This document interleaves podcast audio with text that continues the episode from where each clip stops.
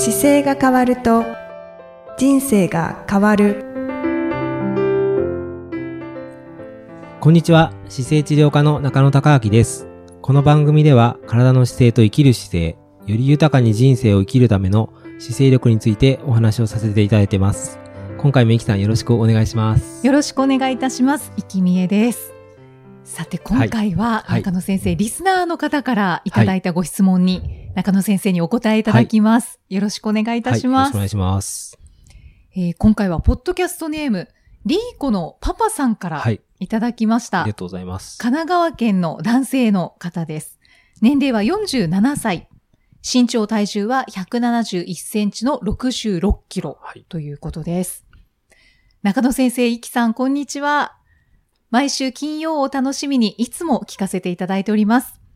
もともと運動嫌いだったのですが、このポッドキャストや先生の著書、中野生態東京青山への通院を通じて、長い間誤った体の使い方をしていたこと、正しく使うとずっと軽く動くことが少しずつ分かってきて、日々実践しております。いいですねいいですね。今年はハーフマラソン完走を目標に定期的なランニングを続けており、11月には達成したいと思っています。おもう今12月なのーで、で達成されてるかも、ね、達成されてるんじゃないでしょうか。ねそうねまた、以前紹介されていた鼻呼吸への習慣化にも取り組んでいるところです。さて、一つ質問です。私は外出用のカバンは姿勢への影響を意識して必ずリュックサックにしているのですが、うんそれでもノート PC などの重いものが入っているときは、元々の癖である前傾姿勢になってしまいがちです。うんうん先生は何日にもわたる過酷なレースでかなり重いリュックサックを背負われていたのだと思います。姿勢を維持するために工夫されていることはありますか？もし何かありましたらお話しいただけると嬉しいです。はいということです。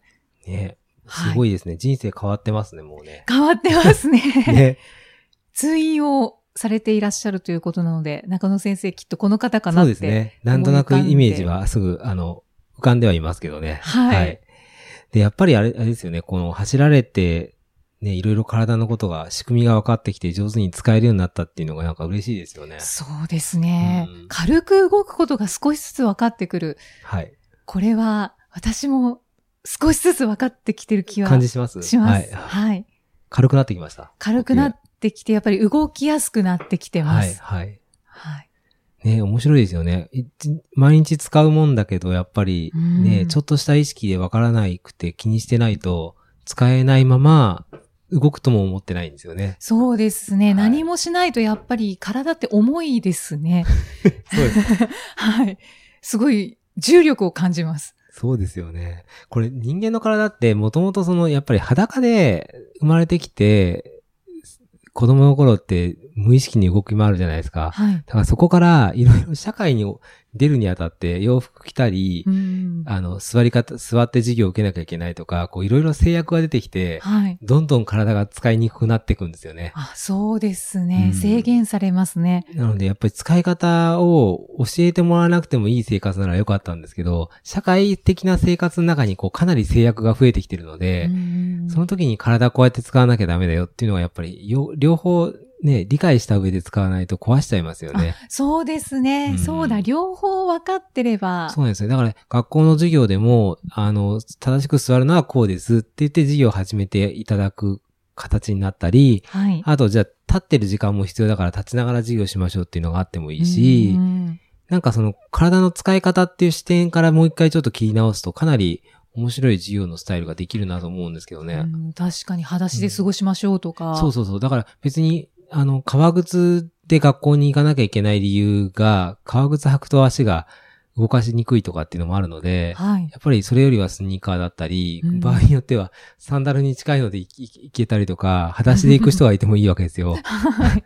まあちょっと怪我するから、その裸足に近い、あの、靴下みたいな靴もあったりするんで。なんかそういう、体をどうやって使うかっていう視点でこう、いろいろ普段の生活の動作を切っていくと、なんか小中高内にもっとい、のびのびと生きれるんじゃないかなっていう感じがね。そうですね。ね。します。ね。本当に中野先生改革しなくちゃいけないところがいっぱいありますね。会社はいもそうですけど、学校もはい変えられそうですよね。声かけていただければ順番に頑張ります。そうですね。あの、先生でいらっしゃる方お はい願いします。で、こん、これあれですよね、今回、リュックサックの話ですもんね。ちょっとどうしたらいいですかっていう。はい。重いものを、こう、入れている時には前傾姿勢になってしまいがち。そうなんです。今、あの、リュックを、あの、やっぱり背負う方が増えてきてってすごくいいことなんですけど、うんリュックサックってこう、肩をかけるところがやっぱりあって、はい重いものを入れて、ちょっと肩にかけるのに余裕がループのところにあると、うんリュックが下がっちゃうんですよね。うんうんで、下がれば下がるほど重くなってくるんですよ。荷物が。これって、私も中野先生から、はい。あの、直していただいた記憶があるんですけど、あれそうでしたっけ？はい。リュックサックをはい私が背負って、クリニックに来た時に、うんイキさんそのリュックサック重くない？って言われて、はい。え、どうしてですか？って、はい。はい。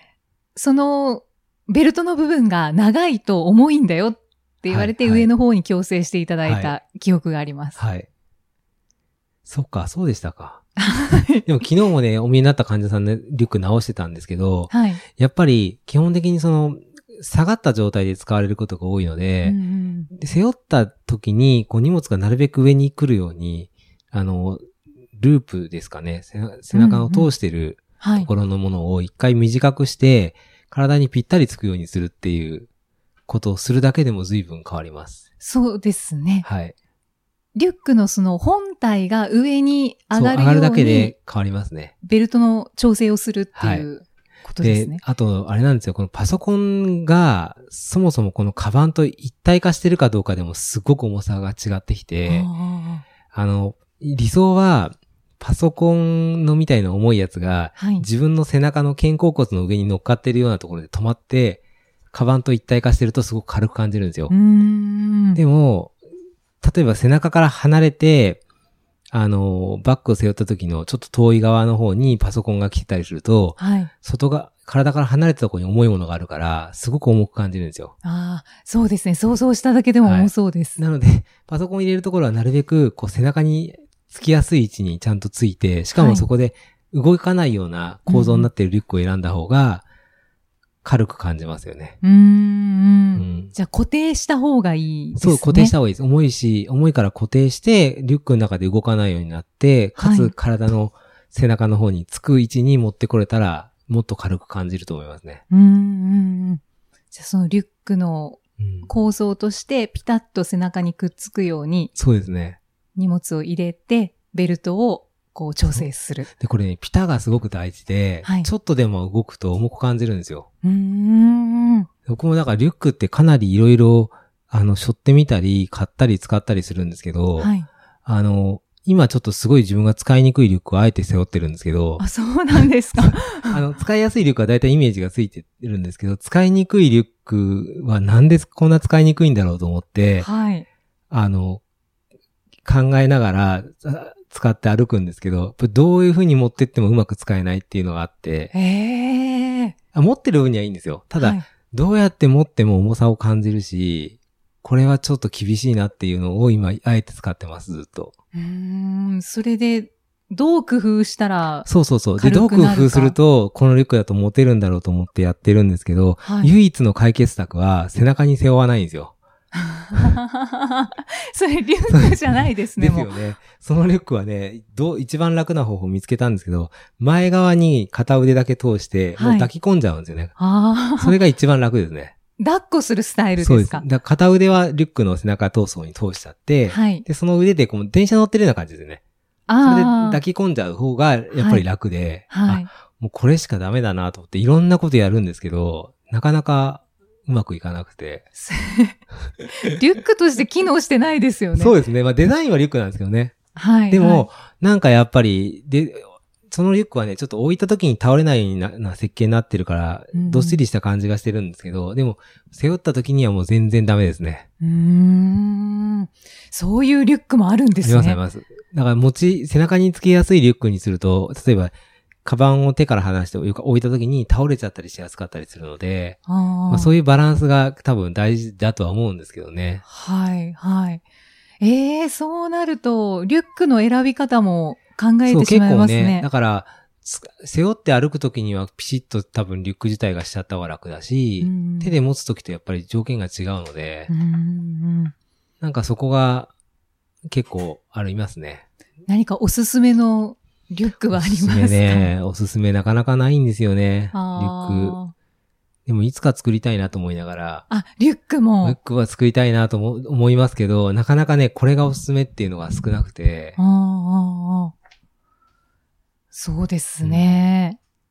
あれがあるのはあ、チェいいスト、ですよね。チェストベルト、はい上の前の、あれはあった方が楽ですね。こう、胸の前にはい。締めてくる。締める。はいはい。あれはあった方が楽だし、持ちやすいですね。うんうん。あれで、いくらか固定できますあよね。れで、あのーちゃんと背中のループをほの方を引っ張って締めてきた時の後に、あの、肩ってこう動かす時にずれるじゃないですか。はいなので、前のチェストベルトで締めちゃうと、それがずれないんですよ。はい。はい。なので、チェストベルトがないと開いてっちゃうので、うんうんなので、ほん、本当は正しくこう、背中の上に乗っかるように荷物を背負っていただいて、で、背中のループを締めて、うん。うんで、チェストベルト締めてっていう形がやっぱり理想的な締め方ですね。うーん。じゃあ、チェストベルトがついてないリュックだったら、まあ、それも単品で売ってたり、そうですね。ね、するみたいなので、つけてもらった方がいいですね。山の、リュックってもともと山のところから、こう、き来てるので、はい。あの、山の道具なんかだと、例えばチェストベルトはもちろんありますしうん、肩のループもあるし、上から引っ張ったり、あと腰のベルトがついてたりっていうありますね。全部自分の体にアジャストできるようになってるんですね。はいな。ので、それを削ぎ落としてって、いかにデザインはカバンっぽくなるって、持ちやすいかっていうのが、やっぱり理想のリュックだと思うんですようー。ん。だからもう究極を言ってしまえば、山リュックが一番いいんですかね。そうですね。で、なさっきのそのおすすめっていう視点でいくと、僕、あの、結構上手にカバン作られるなと思うのは、はい。あの、ルールレモンっていうちょっとヨガのウェアを作ってるメーカーがあるんですけど、カナダのメーカーがあって、そこのリュックが毎回ちょっとずつバージョン変えながら、割とね、あの、パソコン入れて、で、あと、トレーニングウェア入れて、はい。ちょっとだったら走れるぐらいのやつを結構作るんですよ。へえ。それで、色がかつ真っ黒で、はい。で、ボ、ボトルっていうか水を入れてもちょっと落ちないようになってたりとか、サングラス入れたりとかっていうのがついてるやつがあるんですけど、素晴らしそれいですね。は結構好きで、はいあの、結構初期の頃から使ってました。うーん。であ、それいいかもしれない。今結構それはいい、すごい使いやすくていいので、はいそれをおすすめすることは実際にありますけど、うんうんうん。他のね、カバンも割と使うんですけど、なんかどれももうちょっとだなと思うところはいっぱいあって、あいまいちだな。でもいいリュックは荷物入れて持った時に軽いんですよ。うーん。手で持った時よりも重く感じたら絶対うまくいってないので、はい。あ、背負ったら軽いねっていうのがいいリュックですよね。ああ。じゃあ、今おすすめしていただいたリュックをはい使ってみてもいいであとすし。荷物ちょっと入れて背負わしてもらって軽く感じるかどうか、うんちょっと歩けばわかるので、なんかそれが一番探しやすいおすすめかと思いますね。あ、はい。いろいろ試してみた方がいいですね。僕も体一個しかないので、はい。なんか、うわ、これ、ああの、歩きやすいなと思うリュックがあったら逆に教えてくれれば、ちょっと背負ってみたいと思います。そうですね、はいリュック結構重要ですよこのね。番組聞いてくれてるリスナーの方は、結構通な方が多いので、あの、先生これいいよっていうのがもしあったら教えていただければ僕もすぐちょっとチェックしてみたいと。そうですね。で、今ね、あれなんですよ、リュックをその開発するにあたって、はいなんか、ノートパソコンっていつも持ち歩くじゃないですか。はい。